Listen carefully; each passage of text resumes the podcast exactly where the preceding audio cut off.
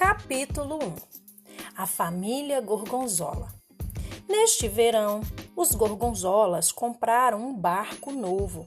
Seu Otto Gorgonzola, muito orgulhoso, chamou a família para passear.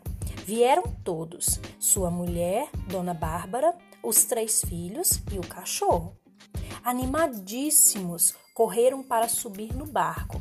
Seu Otto pesa 130 quilos, Dona Bárbara 90 quilos e os três filhos juntos pesam 150 quilos e o espinafre 10 quilos.